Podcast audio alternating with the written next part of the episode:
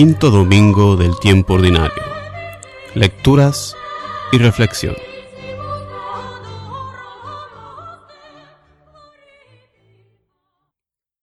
Lectura del libro del profeta Isaías.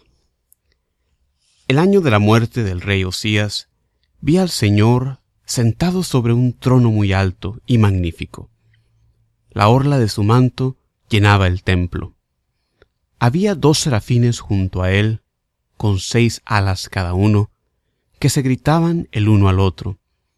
Santo, santo, santo es el Señor, Dios de los ejércitos. Su gloria llena toda la tierra. Temblaban las puertas al clamor de su voz, y el templo se llenaba de humo. Entonces exclamé, ¡Ay de mí! Estoy perdido, porque soy un hombre de labios impuros, que habito en medio de un pueblo de labios impuros, porque he visto con mis ojos al Rey y Señor de los ejércitos. Después voló hacia mí uno de los serafines. Llevaba en la mano una brasa que había tomado del altar con unas tenazas. Con la brasa me tocó la boca diciéndome, Mira, esto ha tocado tus labios, tu iniquidad ha sido quitada, y tus pecados están perdonados. Escuché entonces la voz del Señor que decía, ¿A quién enviaré? ¿Quién irá de parte mía? Yo le respondí, Aquí estoy, Señor, envíame. Palabra de Dios. La respuesta al salmo de este domingo proviene del Salmo 137, Cuando te invocamos, Señor, nos escuchaste.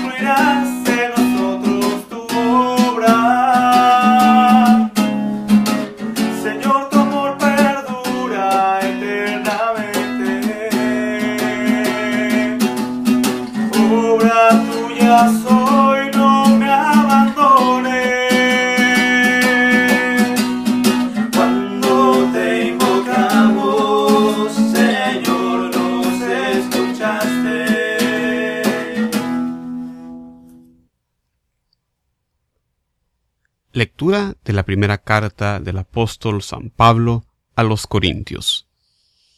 Hermanos, les recuerdo el Evangelio que yo les prediqué y que ustedes aceptaron y en el cual están firmes.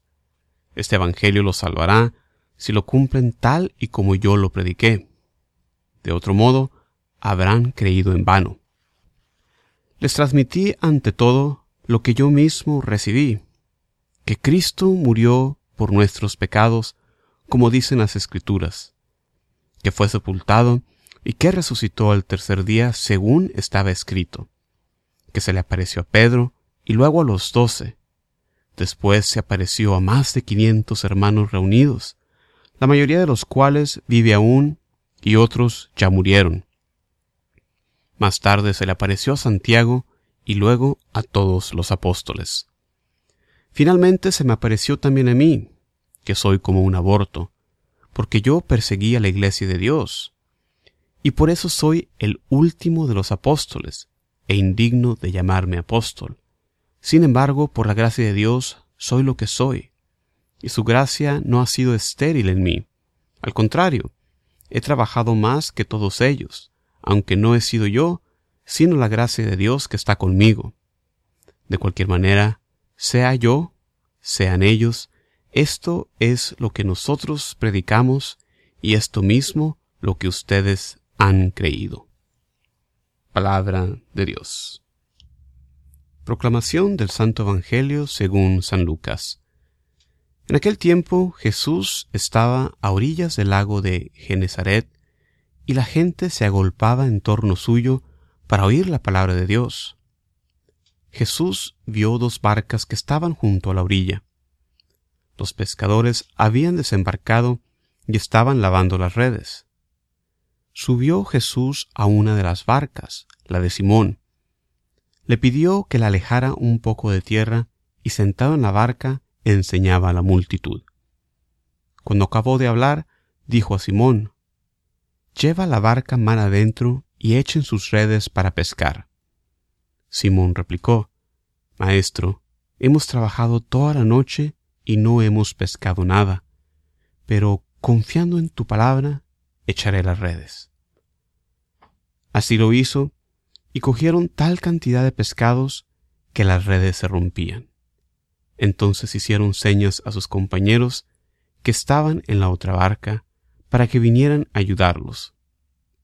Vinieron ellos y llenaron tanto las dos barcas que casi se hundían. Al ver esto, Simón Pedro se arrojó a los pies de Jesús y le dijo, Apártate de mí, Señor, porque soy un pecador. Porque tanto él como sus compañeros estaban llenos de asombro al ver la pesca que habían conseguido. Lo mismo le pasaba a Santiago y a Juan, hijos de Zebedeo, que eran compañeros de Simón. Entonces Jesús le dijo a Simón, No temas, desde ahora serás pescador de hombres. Luego llevaron las barcas a tierra y dejándolo todo, lo siguieron. Palabra del Señor. Reflexión. Bienvenidos una vez más a este espacio eh, de este Ministerio de Evangelización Vayan al Mundo. Mi nombre es Juan Carlos Moreno, que como siempre tratamos de acompañarlos semana tras semana. Esta vez, después de un mes más o menos de no poder producir esos programas debido a las diferentes ocupaciones de trabajo, pero gracias a Dios estamos de aquí con ustedes. Gracias por acompañarnos. En la primera lectura tenemos la visión inicial del profeta Isaías, que está fechada por la muerte del rey Osías. Tenemos la fecha precisa y se remonta al año 742 a.C. En esta visión, Isaías ve a Dios en la figura de rey en su trono, siendo adorado por dos serafines. Estas criaturas forman parte de uno de los coros celestiales de los ángeles. Hablando de coros, pues precisamente en este pasaje los vemos cantando, Santo, Santo, Santo es el Señor. A los serafines se les asocia usualmente con el fuego, como criaturas de fuego, en parte por el ardor de su amor hacia el Señor. Y en parte por esto ocupan el primer lugar de los nueve coros de ángeles. La palabra serafín en hebreo tiene la misma raíz de otras palabras como quemar o brasa. De cierta manera, aquí en este pasaje el serafín comparte con el profeta Isaías este ardor para purificarle su boca con la brasa. El canto de los serafines, Santo, Santo, Santo, es una revelación de la naturaleza de Dios. Esta repetición es una manera de expresar que Dios es el más santo, la fuente de la santidad. El lenguaje hebreo carece de términos superlativos como tenemos, eh, por ejemplo, en español, diferencia de grados entre lo bueno y lo mejor, entre lo caliente y lo calientísimo, y por eso lo más alto de un término se expresa de esta manera con una repetición.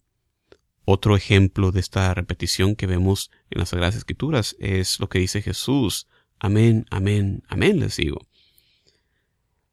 La fundación y las columnas del templo se estremecen ante el canto de los serafines y el templo se inunda de humo, que representa aquí la presencia de Dios. Y piensa también en las conexiones que existen en nuestra liturgia cuando en nuestras misas usamos también el incienso, representando la presencia del Señor. Estando aquí ante la presencia de Dios, Isaías teme por su vida, y esto le hace darse cuenta también de su condición de pecador, lo cual le impide unirse a los serafines en este canto. El último versículo del pasaje de este domingo, de la primera lectura, nos muestra la pronta respuesta del profeta a la pregunta del Señor, ¿a quién enviaré? A diferencia de otras figuras proféticas que encuentran excusas ante el llamado de Dios, por ejemplo, Moisés que dice no sé hablar, o Jeremías que dice soy muy pobre, o soy muy joven más bien, Isaías contesta, aquí estoy, envíame a mí. Esta prontitud de su respuesta es digna de imitar por nosotros. ¿Cuántas veces, hermanos y hermanas que me escuchas, cuántas veces el Señor nos llama, dándonos oportunidades para servirle, para convertirnos hacia Él? La prontitud de Isaías es admirable, sobre todo porque más adelante en el pasaje podemos leer cómo Dios le revela que su misión resultaría no en la conversión de la gente, sino en el endurecimiento de sus corazones. En la segunda lectura, San Pablo exhorta a los corintios recordándoles el contenido de su predicación que está centrada en la resurrección. La resurrección es central para nosotros los cristianos, es lo que certifica a nuestro Señor Jesucristo en su divinidad. Y los apóstoles ven como gran parte de su misión el predicar el Evangelio dando testimonio de la resurrección. Ya en otra ocasión nos decía San Pablo, si Cristo no resucitó, nuestra predicación es en vano, nuestra fe es en vano.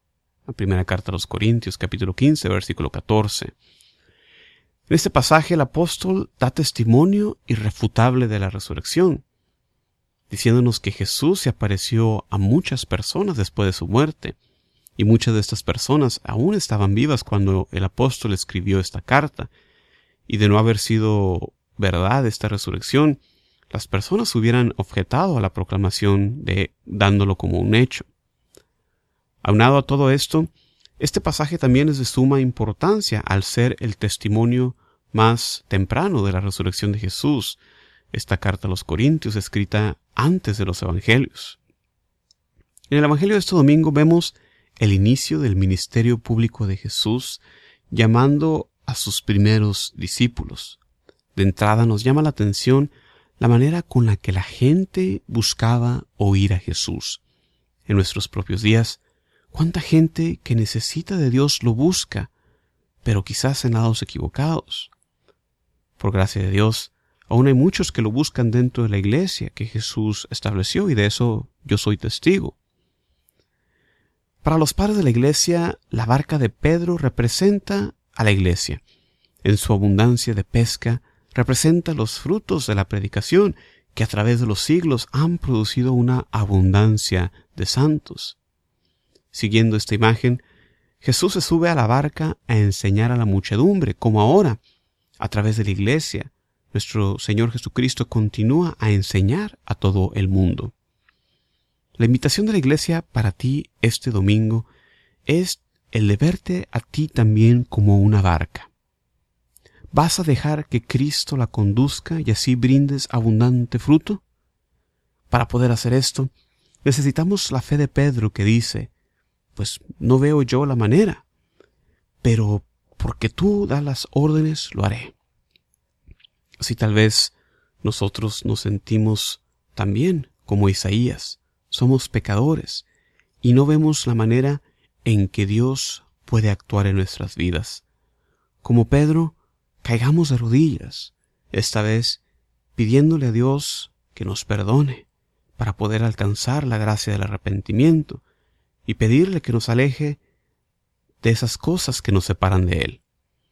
En esta semana, hermano y hermana, que nos dirigimos ya hacia la cuaresma, sigamos entonces el ejemplo de Isaías, pronto para seguir los mandatos de Dios y de Pedro, que con fe abre su corazón a la acción transformadora de Jesús. Como siempre, te invito a que visites el sitio de internet jcmoreno.net para más recursos para la evangelización. Se despide de ustedes, como siempre, desde Houston, Texas, Juan Carlos Moreno. Paz y bien para todos ustedes.